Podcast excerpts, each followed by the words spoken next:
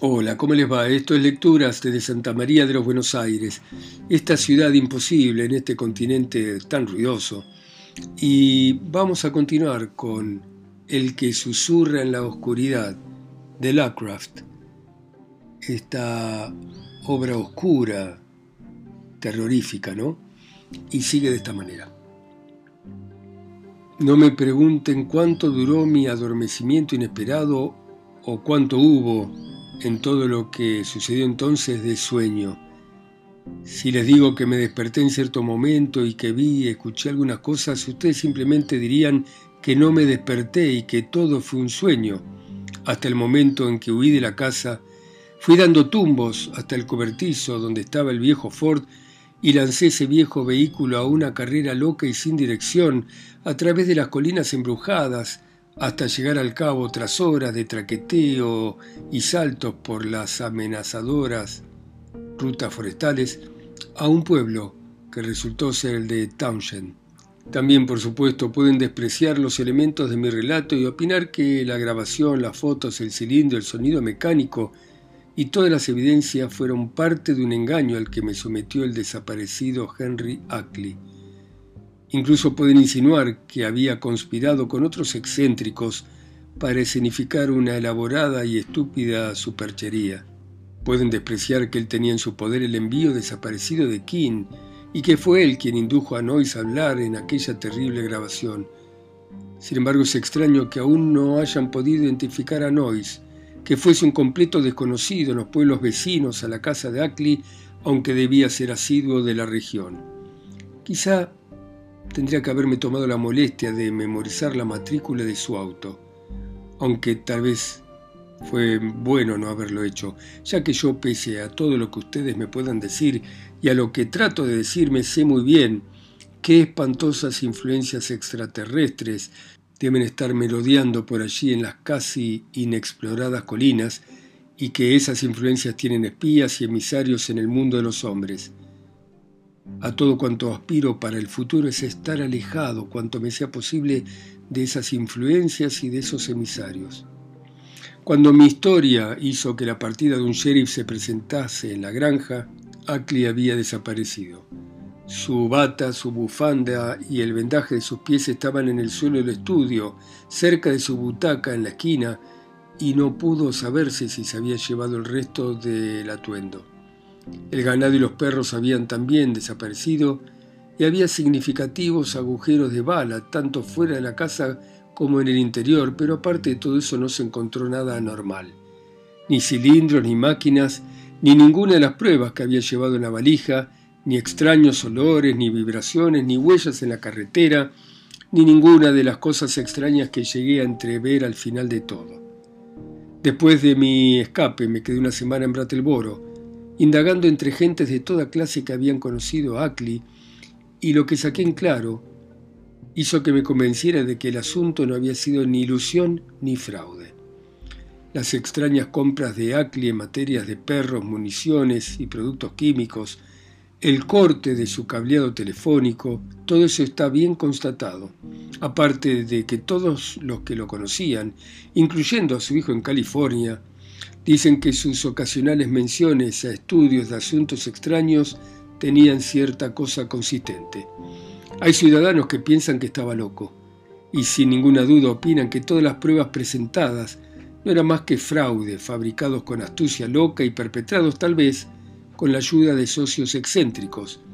Pero el pueblo rural llano corrobora hasta el último punto de sus afirmaciones.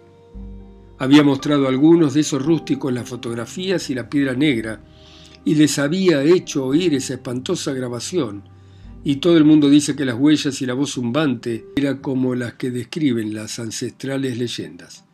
También aseguran que los avistamientos y los sonidos sospechosos se habían incrementado alrededor de la casa de Ackley a partir de que éste descubriera la piedra negra, y que aquel lugar era evitado por todos, excepto por el cartero, y algún visitante ocasional duro de entendimiento. Dark Mountain y Round Hill tenían reputación de estar embrujados, y no pude saber de nadie que los hubiera explorado. Las desapariciones ocasionales de lugareños a lo largo de la historia de la comarca era algo probado y en ellas incluye ahora Walter Brown, que prácticamente era un vagabundo y del que Ackley hablaba en sus cartas. Incluso conoció un granjero que pensaba haber visto con sus propios ojos uno de aquellos extraños cuerpos en el desbordado West River en la época de la inundación, pero su historia es muy confusa para tener valor. Al abandonar Brattleboro, decidí no volver nunca a Vermont y creo que pase lo que pase mantendré esa decisión. Aquellas colinas salvajes son sin duda el avanzado de una espantosa raza cósmica, y mis dudas son menores desde que leí que se había descubierto un nuevo planeta, el noveno más allá de Neptuno, tal y como aquellos seres habían dicho. Los astrónomos, con una propiedad más espantosa de la que podrían suponer, lo han llamado Plutón. Sin ninguna duda se trata ni más ni menos que de Yugoth, y me extremezco al tratar de imaginar las razones por las que sus habitantes monstruosos desean que sea conocido así justo en este momento. Inútilmente trato de convencerme de que esas criaturas demoníacas no están llevando a cabo poco a poco una nueva política contra la Tierra y sus habitantes. Pero todavía me queda contar el desenlace de esa terrible noche en la granja. Como he dicho, caí al final en una duermevela, colmada de pedazos de espantos que tenían que ver con imágenes de paisajes monstruosos. No puedo precisar con exactitud cuándo me desperté, pero lo hice en ese preciso momento. La primera impresión que tuve fue la de un furtivo crujir de la tabla de la sala al otro lado de mi puerta y de un amortiguado y desmañado forcejeo contra el picaporte. No obstante eso, paró enseguida y tuve impresiones claras de voces que pude escuchar en el estudio de abajo. Parecía haber varios interlocutores discutiendo. Al cabo de unos segundos yo estaba completamente despierto, ya que la naturaleza de las voces hacía imposible que pudiese dormir. Los tonos eran variados, y nadie que hubiera escuchado aquella grabación podía tener duda alguna sobre la naturaleza de al menos dos de ellas. La idea era odiosa, pero supe que me hallaba bajo el mismo techo que seres indescriptibles procedentes del espacio, ya que aquellas dos voces eran sin duda alguna, los blasfemos zumbidos que los seres usaban en sus comunicaciones con los hombres. Las dos voces eran diferentes, distintas en tono, modulación y acento, pero pertenecían a la misma y espantosa clase. La tercera, sin duda, era una voz procedente de una de las máquinas conectadas a los cerebros de los cilindros. Los zumbidos se distinguían claramente, pero la voz baja, metálica y sin vida de la tarde anterior, con su chirriar y resonar faltos de inflexión y expresión, era algo completamente inolvidable.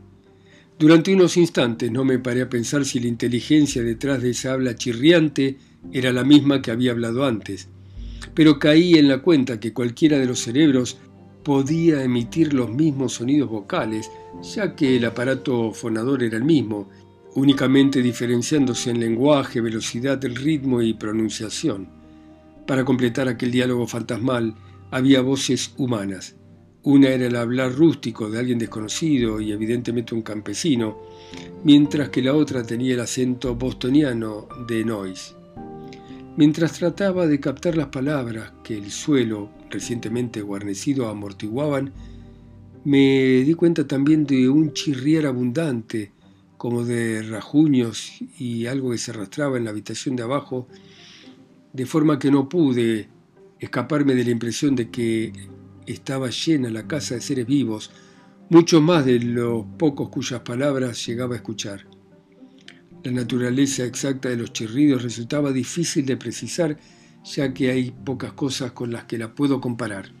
A cada momento los objetos parecían moverse por el cuarto como entidades conscientes, y el sonido de pisadas se parecía a algo así como un repiqueteo suelto sobre una superficie dura, como el contacto de mal coordinadas superficies de caucho endurecido. Era como por usar una comparación más concreta, aunque menos cierta, gente con suecos y astillas arrastraran y hicieran resonar todo eso sobre el suelo pulido de la estancia. No me atreví a especular acerca de la naturaleza y apariencia de lo que causaba ese sonido. Enseguida me di cuenta de que sería imposible captar cualquier discurso coherente. Me llegaban de vez en cuando palabras sueltas que incluían los nombres de Ackley y el mío, especialmente cuando eran pronunciadas por el mecánico hablante, pero las captaba desligadas de cualquier contexto. Aún hoy en día no me atrevo a hacer suposiciones al respecto e incluso el efecto espantoso que tuvo sobre mí fue más de sugestión que de revelación. Juraría que bajo mis pies había reunido un cónclave anormal y terrible, pero no sabría qué decir sobre las estremecedoras discusiones y charlas que mantuvieron. Es curioso cómo había calado en mí un sentimiento de que todo era blasfemo, maligno pese a las afirmaciones de Ackley sobre lo amistoso de los extraterrestres. Escuchando pacientemente, distinguí con claridad entre las voces, aun cuando no podía captar mucho de lo que decían. Creí detectar ciertas emociones típicas de algunos de los hablantes. Por ejemplo, una de las voces zumbantes transmitía un tono inconfundible de autoridad, al tiempo que la voz mecánica, pese a su regularidad y tono artificial, parecía encontrarse en una posición de servidumbre y subordinación. El tono de Noise era un tono de atmósfera conciliadora. No fui capaz de interpretar al resto. No escuché el familiar susurro de la voz de Ackley, aunque entendía que tal sonido nunca sería capaz de traspasar el sólido piso de mi cuarto. A continuación voy a tratar de reproducir algunas palabras sueltas y demás sonidos que pude captar, identificando a quienes lo pronunciaron hasta donde pueda. La primera de las pocas frases reconocibles la capté de la máquina parlante. La máquina parlante. La traje a mi lado. Devolver las cartas y la grabación. Se acabó. Recogido y oír. Malditos sean. Fuerza impersonal al fin y al cabo. Cilindro nuevo y reluciente. Dios mío. Primera voz zumbante. Tiempo perdido, pequeño y humano. Acli, cerebro. Decir. Segunda voz zumbante. Nyarlathotep, filmar, cartas y grabaciones, torpe impostura. Noyes, un nombre impronunciable, quizás Gakudum, indefenso, paz, un par de semanas, teatral, ya se lo advertí. Primera voz zumbante, sin razón, el original resultado Noyes puede vigilar Roundhill, cilindro nuevo, el coche de Noyes. Noyes, de acuerdo, todo suyo.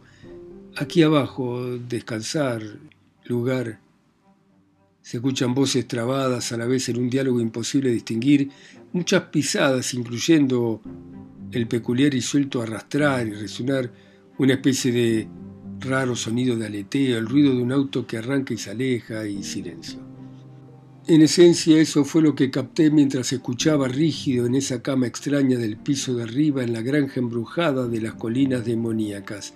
Allí, acostado, vestido, con un revólver en la derecha y una linterna en la mano izquierda, estaba despierto como en una especie de parálisis que me mantenía sin embargo inmóvil hasta mucho después de que se hubiera desvanecido el último eco de las conversaciones. Escuché el tic-tac y los sones de madera del antiguo reloj de Connecticut en algún lugar de la planta abajo y más tarde los ronquidos irregulares de alguien que dormía. Ackley debía haberse quedado dormido luego de la extraña conferencia y a mí no me extrañó que necesitase hacerlo. No sabía qué pensar o hacer después de todo. Había oído algo que no cupiera esperar por todas las informaciones recibidas. No me habían dicho que los indescriptibles alienígenas ahora eran bienvenidos en la granja. Sin duda Ackley había recibido una visita inesperada.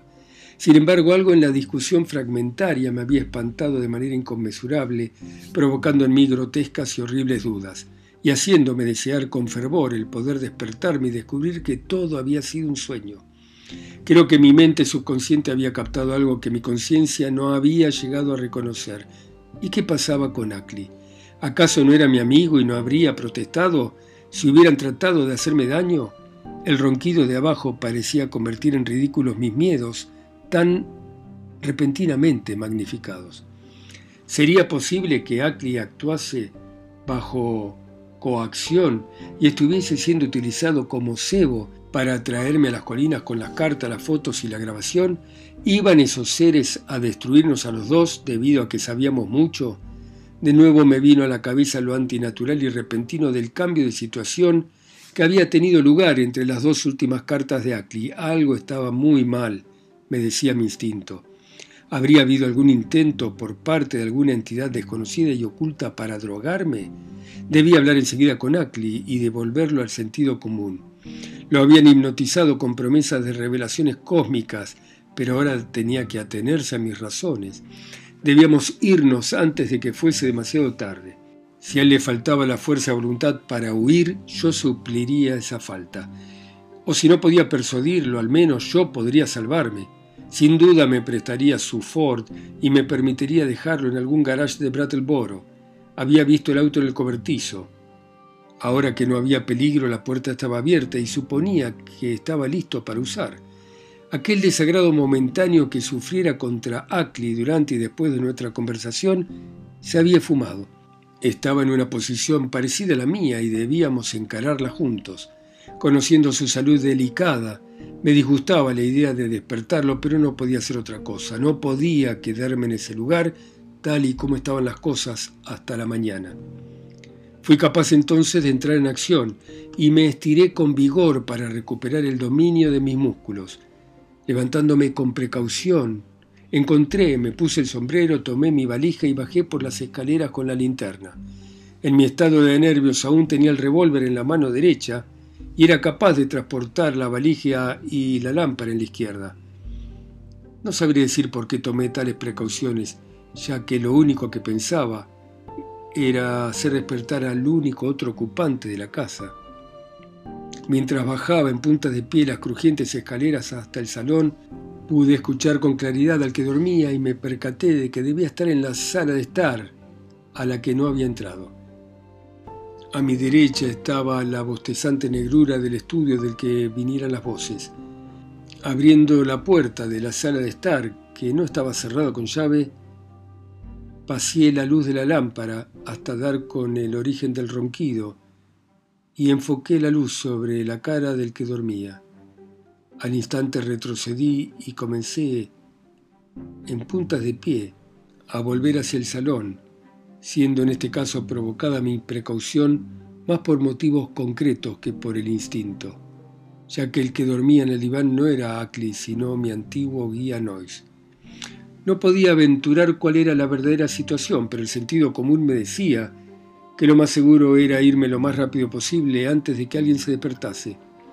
Volviendo al salón cerré y tranqué la puerta de la sala que quedaba a mis espaldas, disminuyendo las posibilidades de despertar a Noyes. Luego ingresé en el estudio oscuro, donde esperaba encontrar a Ackley, ya fuera despierto o dormido, en aquella gran butaca de la esquina que sin duda era su lugar de descanso.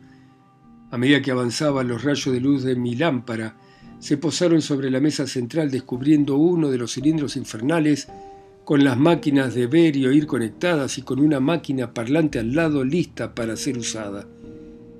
Aquella debía ser el cilindro encapsulado que había oído hablar durante la espantosa conferencia, supuse, y por un segundo sentí el impulso perverso de unir la máquina parlante y de ver qué decía.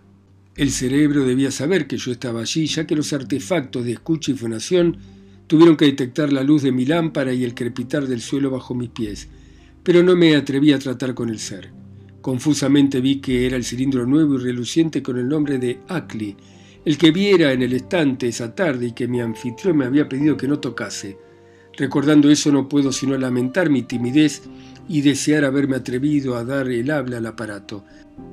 Qué horribles misterios y dudas y preguntas sobre la identidad se me hubieran aclarado, pero al final quizá lo mejor haya sido no haberlo hecho. Desde la mesa pasé la luz de la linterna a la esquina donde esperaba encontrar a Ackley, pero para mi asombro el gran butacón estaba vacío. Del asiento al suelo estaba el familiar y viejo batón, y en el suelo estaba la bufanda amarilla y los vendajes de los pies. Mientras dudaba tratando de pensar qué podía haber sucedido con Ackley y por qué se habría librado de su atuendo de enfermo, noté que el extraño olor y la sensación de vibración ya no estaban en el cuarto. Me paré dejando que la luz vagase por el oscuro estudio y me estrujé el cerebro buscando alguna explicación. Quisieran los cielos que hubiese abandonado con sigilo el lugar en vez de dejar que la luz se posara de nuevo sobre el asiento vacío. Cuando me fui no lo hice en silencio, sino con un grito amortiguado que debió perturbar, aunque no llegó a despertar, al centinela que se hallaba cruzando el vestíbulo.